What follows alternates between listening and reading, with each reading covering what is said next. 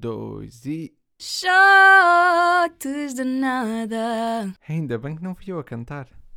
Alô, alô, bom dia. Então, tudo bem? Tudo. Vá, comigo também, acho eu. Quer dizer, eu estou a gravar isto, não no dia em que vocês estão a ouvir, portanto, vamos achar que eu estou bem. O que é que volta hoje? Acho eu que é hoje. Porque hoje começa o outono, ou começou ontem, ou começa amanhã, não interessa, é o equinócio. E a partir de agora voltam os picos. Uh, não só pelas alergias, mas também pela gripe.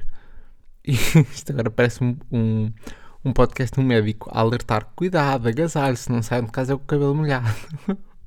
Eu acho que isso é relevante. Mas, se vocês pensarem bem, é, há muitas técnicas para pa evitar um espirro. E eu relembro que a primeira que eu aprendi foi numa aula de filosofia. Eu, eu sei que faz muito sentido, mas foi verdade.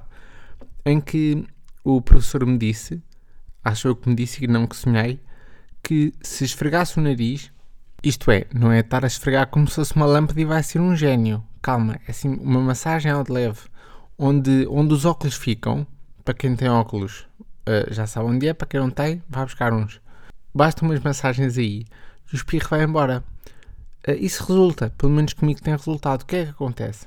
É que quando o espirro vem, vem muito bruto e hum, ou os meus espirros são muito fortes ou eu sou muito fraco porque hum, eu desequilibro-me com o meu próprio espirro, tal a intensidade. Portanto, eu gosto muito de os evitar porque hum, as pessoas não estão preparadas para me ver cair para trás com um espirro. Vai parecer estranho para toda a gente. E isto é a tática que eu uso, mas tenho vindo a descobrir que há muitas mais. As pessoas estão sempre a, a, a tentar não espirrar é olhar para o sol quando há. É, também há quem diga que fazer cócegas no céu da boca com a língua resulta. Nunca tentei, acho que me ia fazer confusão. Mas um, o ponto mais interessante aqui é que, por muito que nós queiramos evitar o espirro, uh, ele vai sair na mesma. É uma questão de tempo. É quase como o corpo, o nosso, o teu, o meu, cada um, cada um com o seu, um, fosse o puto a criança cá em nós e que diz: Não mandas em mim, ninguém manda em mim. Ou seja, o espirro sai quando quer. Nós temos só a ilusão que o conseguimos evitar, mas conseguimos evitá-lo uma vez e depois ele aparece rompante para estragar qualquer momento. E porquê é que se deve evitar espirros? Eu acho que não se deve, para ser sincero. Mas vou recordar o que o meu professor de filosofia disse e que é com essas palavras que eu me guio até hoje. Como se pode ver, eu aprendi muito em filosofia sobre Descartes, Sócrates, pouco, sobre evitar espirros, muito. Disse ele para um colega meu: Imagine que está a conhecer agora os seus sogros e quer espirrar. Como é que vai fazer? É? Pensei nisso.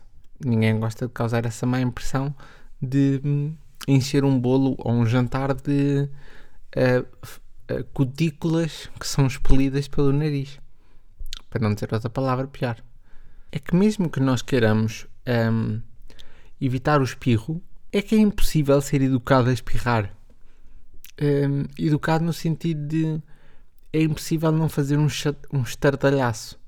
Porque muita gente espirra com barulho, o clássico achim ou, ou gritos, há coisas piores.